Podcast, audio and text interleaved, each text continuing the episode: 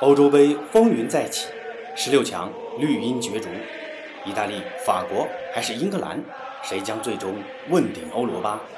欢迎来到八哥说球。今天我请来了我在攀登的师姐回音瑶瑶，那欢迎回音师姐。Hello，大家好，我是回音瑶瑶，很高兴八哥能够邀请我在这里跟大家一起聊一聊足球。正所谓内行看门道。外行看热闹，我就是那个看热闹的伪球迷，希望大家不要介意。那回音自称是这届欧洲杯才开始了解足球啊？那回音师姐有喜欢和支持的球队吗？我喜欢的球队吗？那当然是意大利啦，很难有人会不喜欢吧？哦，回音也是支持意大利啊。那意大利在本届大赛的表现是有目共睹的。曼奇尼的球队已经连续三十场不败了，去年十月以来更是一球未失，尤其是两翼齐飞，让人印象深刻。而中场维拉蒂和洛卡特里的表现更是优异，我也很喜欢这支年轻的意大利啊。那昨晚欧洲杯战火重燃，在休息了两天之后，终于迎来了球迷期盼已久的淘汰赛八分之一决赛，对阵的双方是威尔士对阵丹麦。意大利对阵奥地利，那意大利能否继续比翼齐飞晋级下一轮？而众志成城的丹麦人能否在大胜贝尔面前继续上演童话？让我们进入这两场比赛。我们先聊聊率先开打的威尔士对阵丹麦。开赛前，威尔士队由队长贝尔赠送丹麦队一件印有埃里克森号码的威尔士纪念球衣，祝福埃里克森能早日回归。不过，赛前的温馨在裁判哨响后马上就打破了。仅仅过了十一分钟，贝尔突破后大禁区右侧一脚远射，球稍稍偏出。第二十七分钟，达姆斯高前场背身得球后顺势一塞，多尔贝里得球后稍作调整，在大禁区弧顶一脚漂亮的兜射，世界波直飞球门死角，丹麦一比零。啊，这个球太漂亮了！力量和技术的完美结合啊！那异地再战第四十八分钟，威尔士人威廉姆斯一脚解围失误，被门前跟上的多尔贝里轻松推射破门得分，这乌龙助攻啊！那多尔贝里也因此梅开二度，从此胜利的天平已经向丹麦人倾斜了，威尔士人只能干着急，却又无可奈何。而丹麦人在第五十九分钟和第六十六分钟的两次射门都稍稍偏出球门立柱。那很快比赛到了第八十三分钟，詹森左路传球，梅勒禁区右侧胸部停球，将球巧妙一扣，马上近距离一脚爆射，球进了，丹麦人三比零领先。这也宣告了威尔士人的出局。啊，那心态失衡的威尔士人在补时阶段还因为铲人被罚下一人。反而在最后一分钟被布莱维斯特攻入一球，最终丹麦人四比零大胜威尔士。那纵观全场比赛，丹麦人可以说是把控全场。首次首发出场的二十三岁的多尔贝里的表现让人眼前一亮，打进两球，也获得了本场比赛的 MVP。而形成鲜明对比的则是贝尔，除了上半场的有脚射门，其他时间如同消失一般。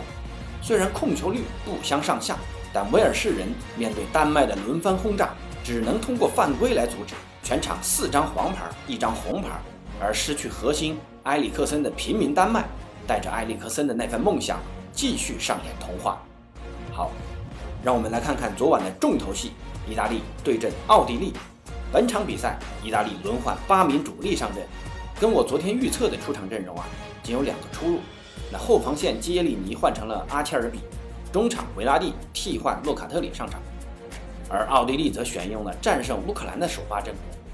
开场后不久，意大利人就由巴雷拉在禁区边缘一脚抽射被守门员扑出，差点取得领先。到了三十三分钟，阿切尔比传球，因莫比莱二十五码处劲射打中左上角立柱后弹出。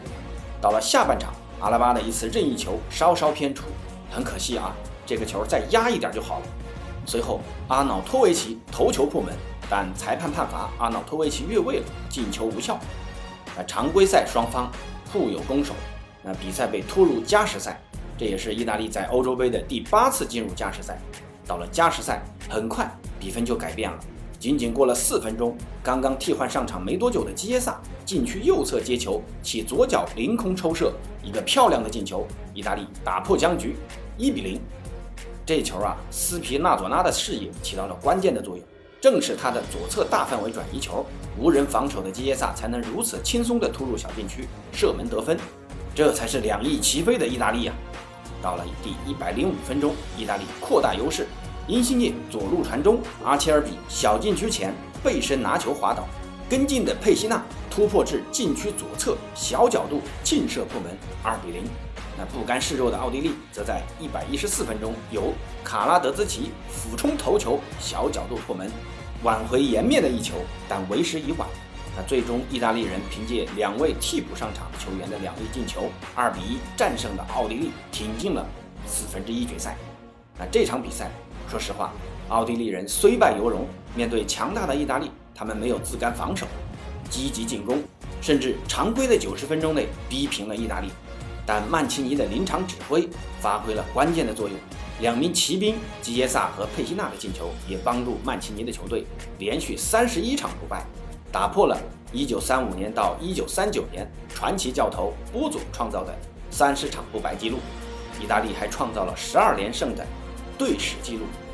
前纪录也是曼奇尼在2018年到2019年创造的，而小基耶萨打破僵局的进球，距离父亲大基耶萨在1996年欧洲杯的进球已经过去了9144天，真是将门虎子啊！